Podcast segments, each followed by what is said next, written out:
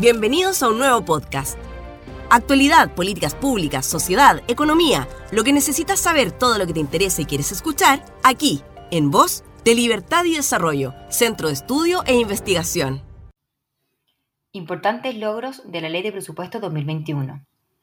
El 28 de noviembre pasado, finalmente se aprobó la Ley de Presupuesto 2021, tras un acuerdo alcanzado entre la Comisión Mixta de Presupuestos y el Gobierno. A lo largo de la tramitación parlamentaria surgieron una serie de planteamientos provenientes de los parlamentarios que buscaban modificar algunos gastos contenidos en el proyecto de ley. Tras la negociación, el acuerdo alcanzado en la Comisión Mixta incluyó los siguientes ajustes al proyecto original. 1. Incremento del per cápita basal, 8 mil pesos en la salud primaria, que significa una mayor inversión pública de 113 mil millones destinados a mejorar la atención a la población y a cumplir con las garantías GES.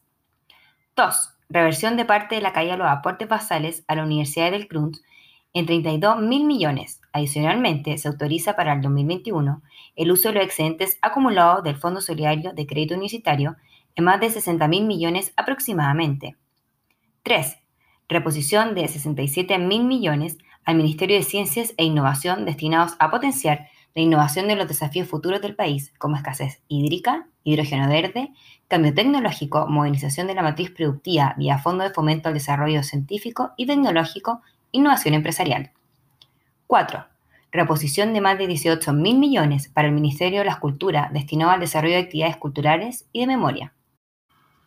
5. Incremento de 3.900 millones para la recuperación de las pymes, que se suma a la glosa pyme de 96 mil millones en el Ministerio de Economía.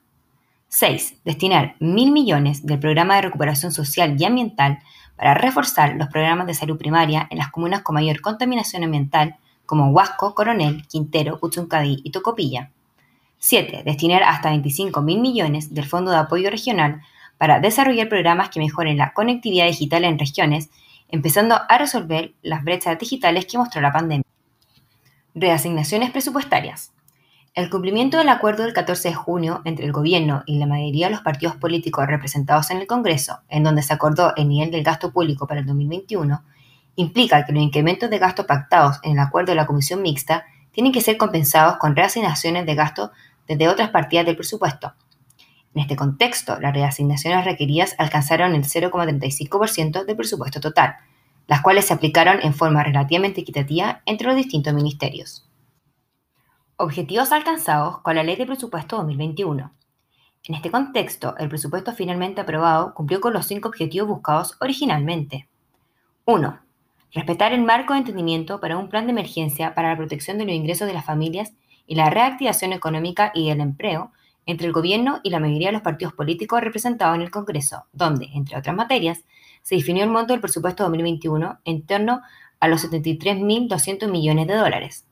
Este escenario implicaría pasar de un balance efectivo, balance estructural y nivel de deuda en el 2020 de menos 8,2%, menos 3,2% y 33,7% del PIB, a menos 4,3%, menos 4,7% y 36,4% del PIB, respectivamente en el 2021.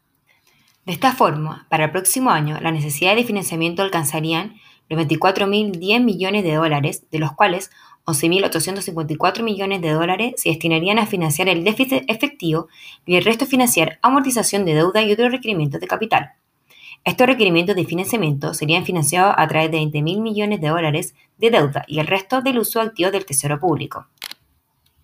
2. Avanzar hacia un mejor gasto público al elaborar el presupuesto bajo la metodología del presupuesto base cero ajustado, en un contexto donde el 80% del gasto fiscal está definido por ley.